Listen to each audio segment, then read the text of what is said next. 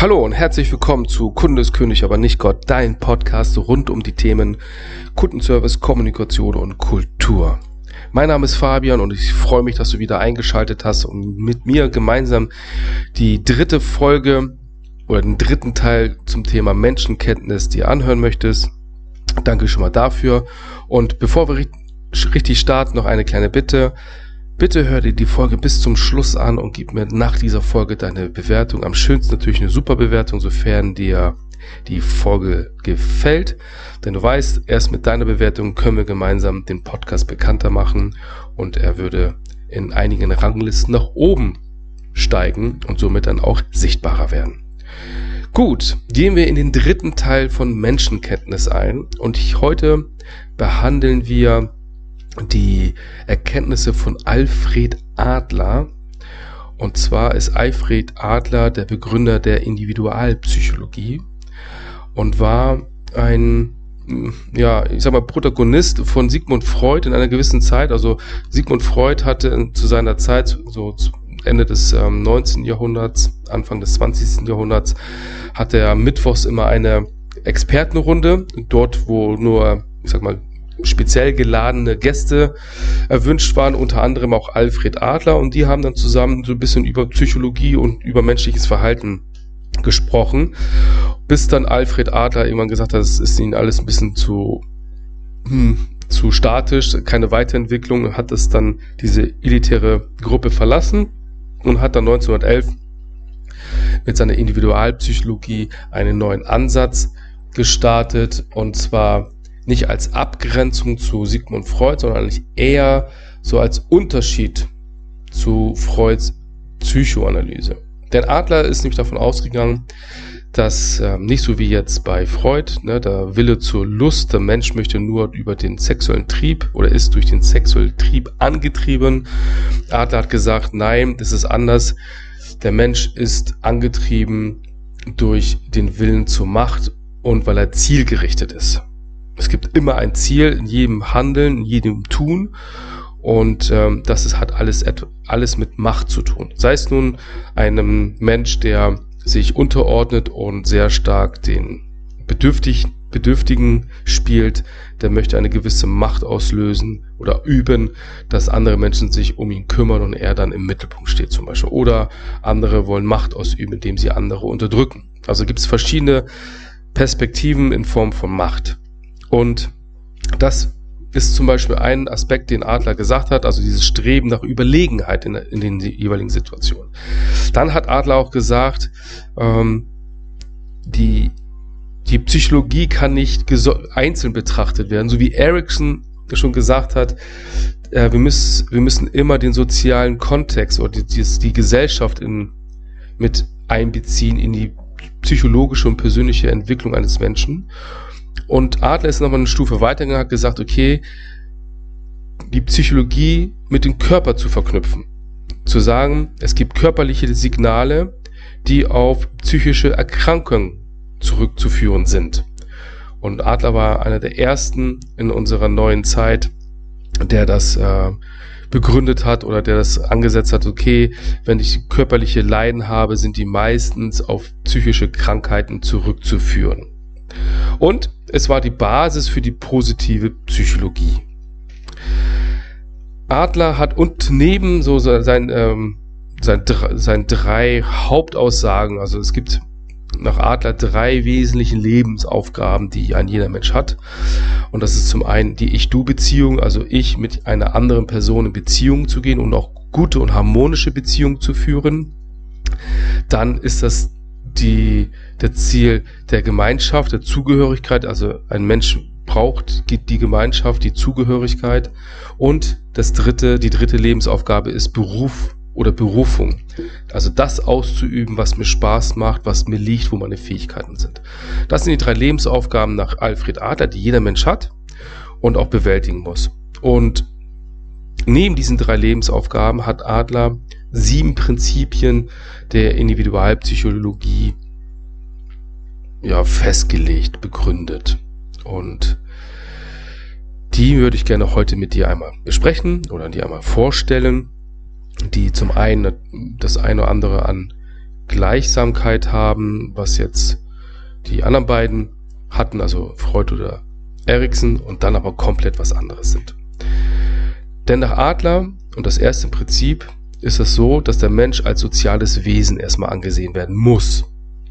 Ja, wir sind Herdentiere, ähm, wir gehören zu anderen, wir haben immer eine Familie, also wir sind ja, wir kommen ja nicht alleine auf die Welt, sondern wir sind ja immer im Rahmen eines, einer Gemeinschaft auf die Welt gekommen und in dieser Gemeinschaft wachsen wir auf.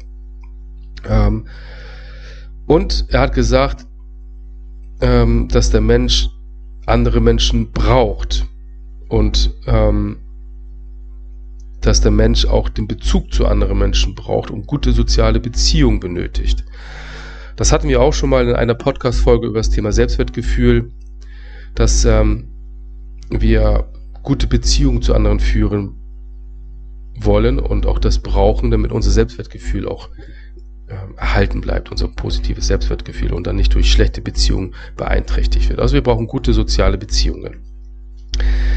Die, das zweite Prinzip nach Adler heißt Einheit und Ganzheitlichkeit. Und hier sagt er nochmal, oder geht er nochmal drauf ein, dass die Psyche und die Seele sind ganzheitlich zu sehen und eng miteinander verwoben. Also man kann das nicht getrennt sehen.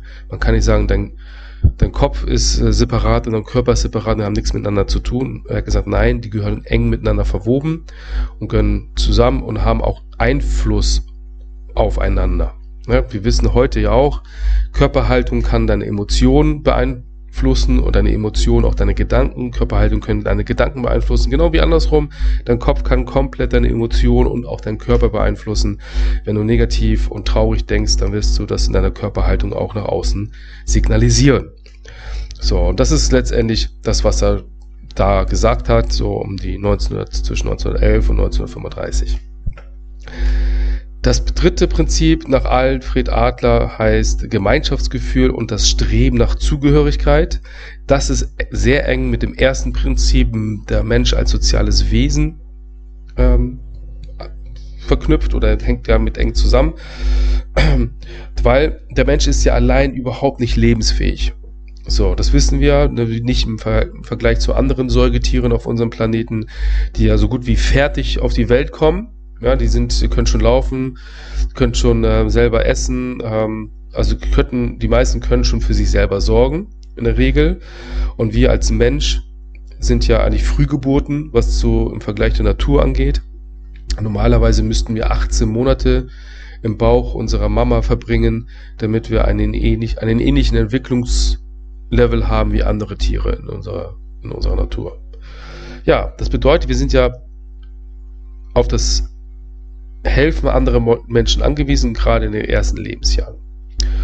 Und ähm, das Gemeinschaftsgefühl, ähm, was wir brauchen, das bekommen wir von unserer Mutter. Also letztendlich ähm, trägt, der, trägt dieses Prinzip zum Gemeinsinn ähm, bei und der Ursprung dieses Gemeinsinns, sich zugehörig zu fühlen, liegt in der Mutter-Kind-Beziehung in den ersten Jahren. Ähm, und hier ist dieses Thema wieder Urvertrauen, wo gehörst du hin, wer bist du? Ne? Da gibt es wieder Ähnlichkeiten zu Erikson und Freud, was die erste Lebensphase angeht. Das vierte Prinzip ist das Prinzip der Ermutigung. Und Ermutigung soll natürliches Wachstum bringen und ähm, soll zur großen Geltung beitragen. Also wenn wir, wenn wir uns selber ermutigen können oder von uns anderen ermutigen lassen, dann weißt du das, dann fühlt es sich gut an. Wir fühlen uns direkt irgendwie ein paar Zentimeter größer und dann manchmal glauben wir, wir können dann Bäume ausreißen oder die Welt erobern. So, und wer es schafft, sich selbst und andere zu ermutigen, der schafft Gleichwertigkeit zu erzeugen. Und Ermutigte Menschen fühlen sich einfach zugehörig und Ermutigung stärkt das Selbstwertgefühl, das wissen wir auch. Und es stärkt das Selbstwertgefühl sogar nachhaltig und langwierig. Ähm, deswegen auch der Begründer der positiven Psychologie, weil die positive Psychologie unter anderem auf das vierte Prinzip eingeht. Das fünfte Prinzip ist das Prinzip des Selbstwertgefühls oder die oder der Kompensation des Minderwertigkeitsgefühls. Hier meint er, dass die Ermutigung hilft von außen, Dinge tun, die mir gut tun, die kommen, helfen, das von innen heraus aufzubauen, das Selbstwertgefühl. Und dass die Kompensation eigentlich eher hier eigentlich von, nur von der Gemeinschaft erfolgen kann. Also man kann das gar nicht selber kompensieren. Aber letztendlich haben wir zwei Einflussfaktoren auf das Thema Selbstwertgefühl. Einmal die Ermutigung, ich kann mich selber ermutigen, aber die Ermutigung von außen hilft. Und dann zu sagen, was tut mir denn gut, wo, wobei habe ich denn Spaß, ich die Dinge auch tun. Das steckt auch mein Selbstwertgefühl. Die sechste Phase ist die Phase der Leitlinie oder des Lebensstils. Und Adler sagt, so ab dem siebten, achten Lebensjahr ist die Leitlinie bereits festgelegt. Das ist ein Muster. Ähm, das Weltbild eines Menschen ist dort festgelegt und Verhaltensmuster sind festgelegt.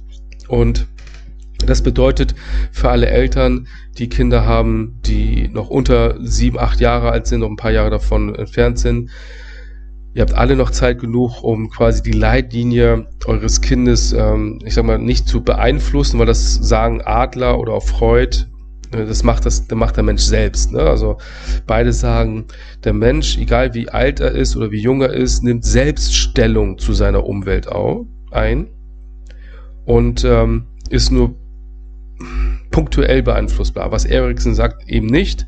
Aber die sagen ja auch selbst, in, einem, in einer guten, harmonischen Familie kann ja trotzdem ein Kind eine Stellungnahme des, seines, seines Umfelds einnehmen und zu, zu ähm, quasi das schwarze Schaf der Familie werden. So, was hat denn jetzt eigentlich die harmonische äh, Gesellschaft oder die, das Umfeld ähm, Positives beigetragen zu dieser Entwicklung. Ne? So, deswegen sagen die, jeder Mensch hat, nimmt selbst Stellung ein, wie stehe ich zu diesem, wo ich gerade aufwachse, passe ich da rein, ne? so wie auch nach Exen, passe ich dann überhaupt in die Gemeinschaft oder in die Gesellschaft. Und ähm, dieses Leitbild, diese Leitlinie ist bis zum siebten bis, bis oder im achten Lebensjahr voll ausgeprägt. Hierzu möchte ich dir kurz eine Geschichte erzählen, die belegt, dass das genau in beide unterschiedliche Bereiche gehen kann. Und zwar ist, glaube ich, auch in den 80er oder 90er Jahren des letzten Jahrhunderts, also 1980, 1990er Jahren, und handelt von einer Studie in den USA, die äh, Zwillings Geschwister interviewt haben, um herauszufinden, wie sich die Geschwister so entwickelt haben. Insbesondere, wenn die voneinander entfernt wohnen und insbesondere, wenn die zum Beispiel äh, unterschiedliche Wege eingeschlagen sind. Und unter anderem wurde da ein Brüderpärchen interviewt, unabhängig voneinander in unterschiedlichen Orten.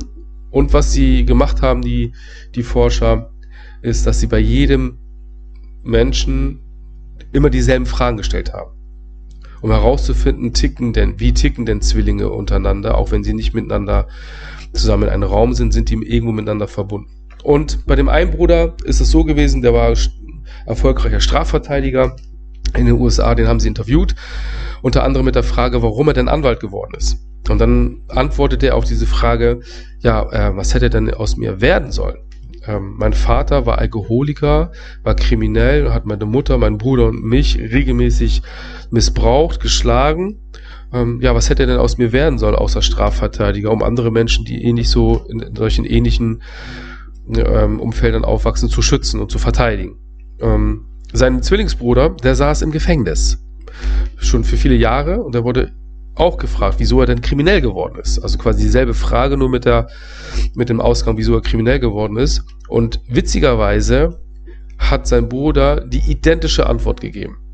Sagen, ja, mein Vater war Alkoholiker, hat meine Mutter, mein Bruder und mich regelmäßig misshandelt und geschlagen. Er war kriminell. Äh, was hätte er denn aus mir werden sollen, außer Krimineller? Ich habe ja das vorgelebt bekommen.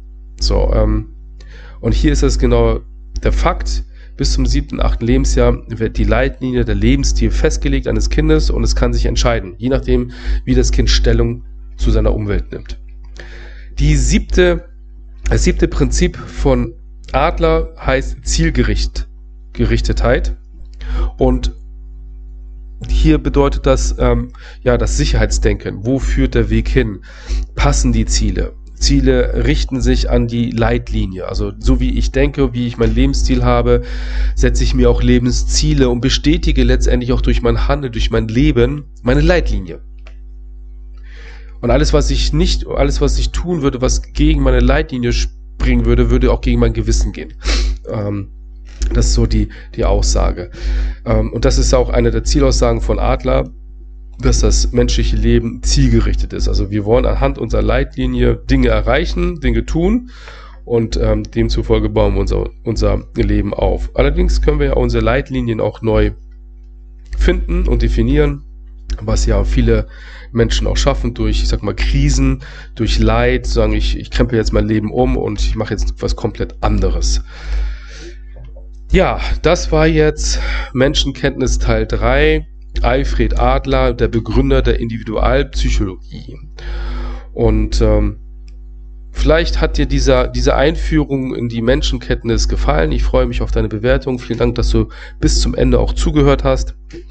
Und äh, ja, wenn die Folge gut war für dich, wenn du was, was etwas mitnehmen konntest, dann danke ich dir für eine positive Bewertung und wir können gemeinsam den Podcast in den Ranglisten ein bisschen höher schießen lassen und auch dann dafür sichtbar machen für andere Menschen.